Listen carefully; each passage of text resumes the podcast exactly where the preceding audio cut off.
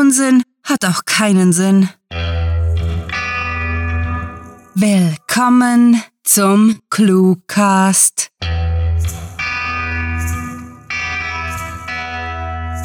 Hallo liebe Hörerinos. Es gibt doch nichts Schöneres, als nach einem langen Arbeitstag nach Hause zu kommen, Grill gut zu verputzen und später Cluecast hörend in der Badewanne zu liegen, während man langsam eindöst und unter die Wasseroberfläche rutscht. Wenn ihr den Cluecastern auch ein wenig Feierabendspaß gönnen möchtet, könnt ihr uns jederzeit auf patreon.com slash cluewriting unterstützen, wo es zudem viele tolle Rewards zu holen gibt. So, Quietscheente bereitlegen und viel Spaß mit der Kurzgeschichte.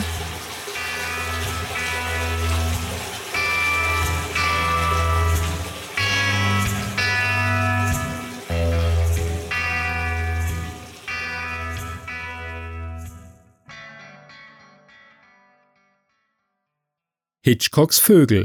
Ein Amselmärchen.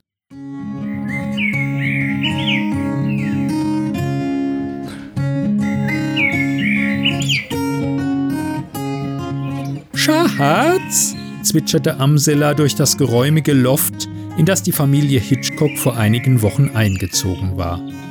Amselino, ihr langjähriger Partner, hüpfte heran und erkundigte sich, mit dem Schnabel am Nestrand zupfend. Was denn? Wenn du zum Markt gehst, könntest du noch eine Packung Snack-Insekten für die Kleinen mitbringen? Sie sind so verdammt verfressen. Wie um die junge Mutter in ihrer Aussage zu bestätigen, schossen fünf Schnäbel nahezu gleichzeitig aus dem Nest, das in einem geschützten Winkel des Baumhauses stand. Amsela seufzte, verdrehte die Knopfaugen und kommentierte trocken. Na super, jetzt können sie schon synchron betteln. Amselino hätte sicherlich gelacht, nur war er eine Amsel und wie jedes Kind weiß, können Amseln nicht lachen. Stattdessen pickte er amüsiert sein Gefieder, melodisch entgegnend: Klar, bin bald wieder da. Aber bring bitte nicht das eklige Zeug vom Wurmdealer an der Straßenecke mit, ja? Krähte sie ihm hinterher, was er mit einem Zucken der Schwanzfeder quittierte. Wieso sagte sie ihm das? Amselino wusste sowieso, dass lediglich Premium-Nahrung für ihre Kleinen in Frage kam diese Meinung teilte er uneingeschränkt. Mit zwei ungelenken Hüpfern war er am Abgrund ihres Lofts angelangt, sprang und flatterte hektisch davon. Amsela blickte ihm kurz hinterher, als erneut wieder das hochfrequente Fiepen ihrer Fünflinge erklang. Echt toll, gurrte sie auf dem Weg zu der plärrenden Meute. Heute war ihr kaum danach, ihren Hintern aufzuplustern und sich damit auf dieses zufällig wirkende Potpourri aus Vogelteilen zu setzen, aus dem ab und an ein Schnabel in die Höhe reckte.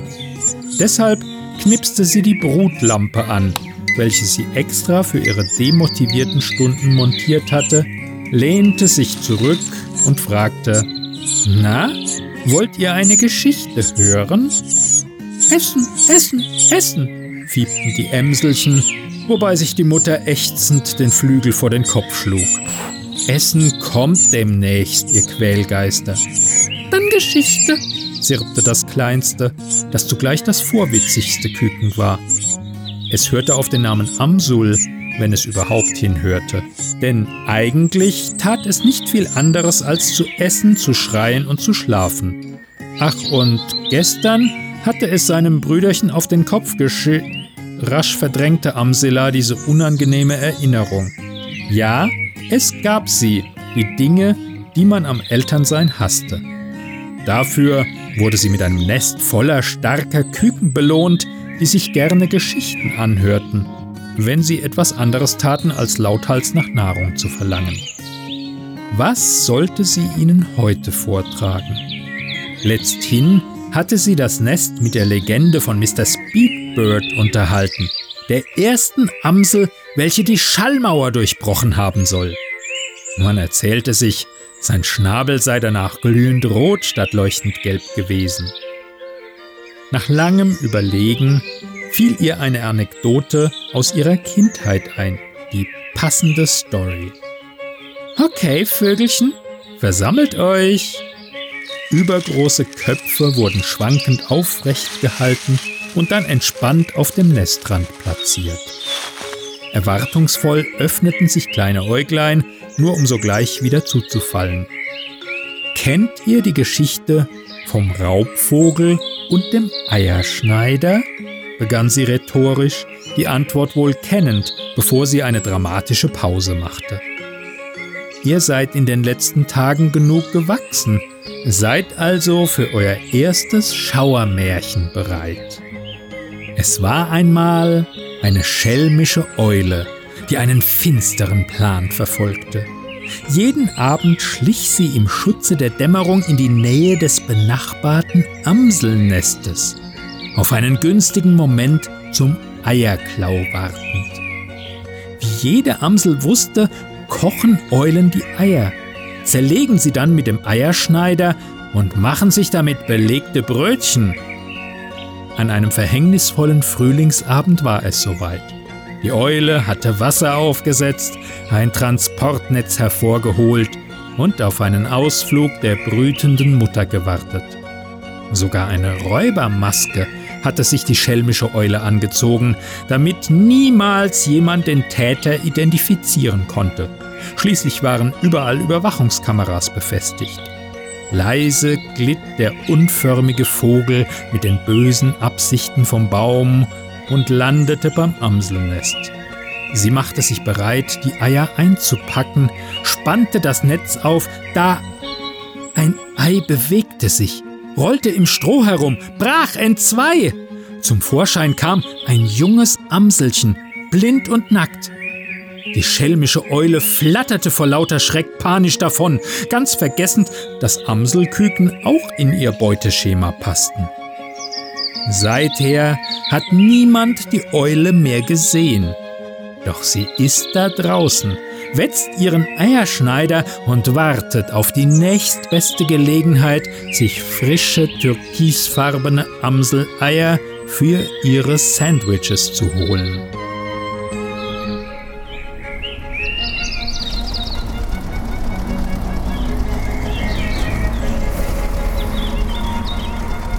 Amselino, im Schnabel ein gelbes Einkaufsnetzchen voller Futter, manövrierte elegant zwischen Bäumen und Häuserblöcken hindurch. Er machte sich Gedanken über Aerodynamik. Vielleicht hätte er weniger Nahrung auf einmal laden sollen. Immerhin erforderte das Flügelschlagen gerade eine unglaubliche Kraft. Sein Paket bot unnötig viel Luftwiderstand. Andererseits waren die Fünflinge eine gefräßige Bande, deren Hälse gestopft werden musste, und er war froh, sich einen weiteren Ausflug zu sparen. Nicht zuletzt, weil er es so bis Einbruch der Dunkelheit zurückschaffen würde und sie alle im behaglichen Schein der Brutlampe ihr Dinner genießen konnten. Verdammt! Hast du einen Vogel? pfiff er einer fülligen Blondine hinterher, deren Kopf er im allerletzten Moment ausweichen konnte. Dank seinem weiten, peripheren Sichtfeld erkannte er, wie sie ihm den Vogel zeigte. Echt, ich sollte besser auf den Verkehr hier achten, ermahnte sich Amselino selbst. Der junge Vater hatte sich noch nicht an seine neuen Aufgaben gewöhnt. Sie machten ihm mehr als bloß ein bisschen zu schaffen. Erst gestern hatte er ein Lichterkettenlämpchen für eine Frucht gehalten und darauf herumgepickt. Danach war er zu allem Übel auch noch in den Ranken vor dem Nest stecken geblieben. Was für ein Leben! Wie sollte er da sein Amselhirn bei der Sache haben können? Irgendwann würde er abgelenkt, bliebe mit seinem gelben Schnabel in einem Hindernis hängen, fürchtete er. Trotz alledem liebte er seine Kleinen, die langsam flauschig wurden, und freute sich darauf, sie zu sehen. Das Baumhaus war bereits in Sichtweite. Es wurde Zeit für einen eleganten Landeanflug. Hastig ging Amselino die Checklist zur Landevorbereitung durch. Beine ausfahren, check. Geschwindigkeit verringern, check. Mit Landeklappen flattern, check. Gleich wäre er zu Hause. Er konnte schon das von einem begabten, und verdammt teuren spechtgravierte Türschild Familie Hitchcock lesen.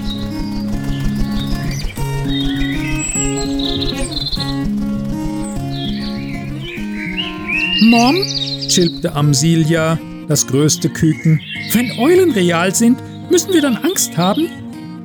Amsela hüpfte auf den Nestrand und legte beschützend einen Flügel auf ihr Kind. Nein, aber vorsichtig sein. Hier drin seid ihr sicher, aber sobald ihr das erste Mal ausfliegt, solltet ihr euch vor Raubvögeln in Acht nehmen, denn schrien die fünf Jungen unisono, als am Eingang etwas raschelte.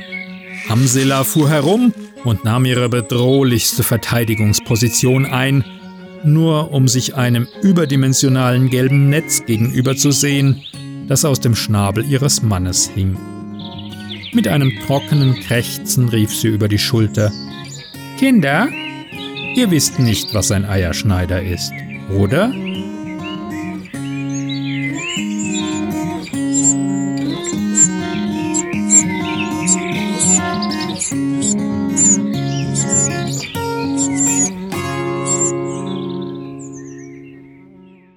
Das war Hitchcocks Vögel, ein Amselmärchen, geschrieben von Sarah. Für euch gelesen hat Klaus Neubauer.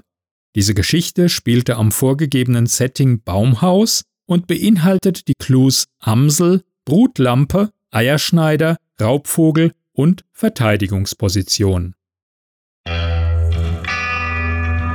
Na, schon abgetrocknet und im Entspannungshimmel angekommen?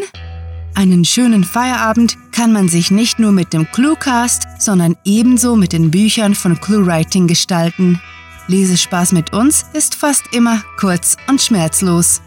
Findet auf cluewriting.de slash Bücher heraus, weshalb wir guten Gewissens solche Versprechen abgeben. Für jene unter euch, die es völlig unkompliziert mögen und die sich nach einem harten Arbeitstag sowieso an nichts erinnern können, gibt es den ClueWriting Newsletter unter cluewriting.de slash newsletter. Einmal pro Woche wird euch alles Wichtige und Literatastische aus der Welt der gelben Bleistifte Freihaus geliefert. Wohlverdient haben sich ihren Feierabend auch unsere Sprecher. Vielleicht wollt ihr sie auf euer nächstes Gartenfest einladen oder ihr? Besucht diese Helden des Cluecast auch auf ihren Seiten und vergesst nicht, dem Echo ihrer Stimmen zu folgen.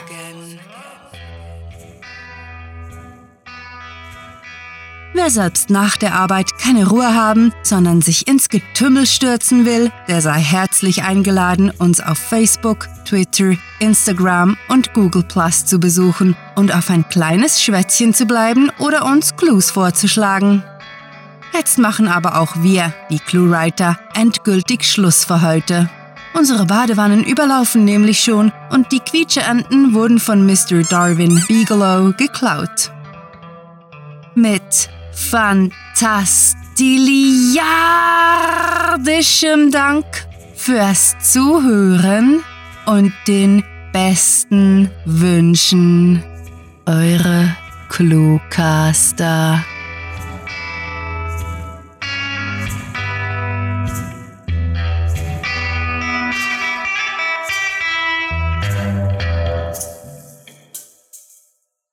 Nein, nein, tu das nicht. Der Cluecast ist eine Produktion der Literaturplattform ClueWriting. Für Feedback, Anregungen, Literatur und weitere Informationen begrüßen wir euch jederzeit auf www.cluewriting.de. Grandiotastischen Dank.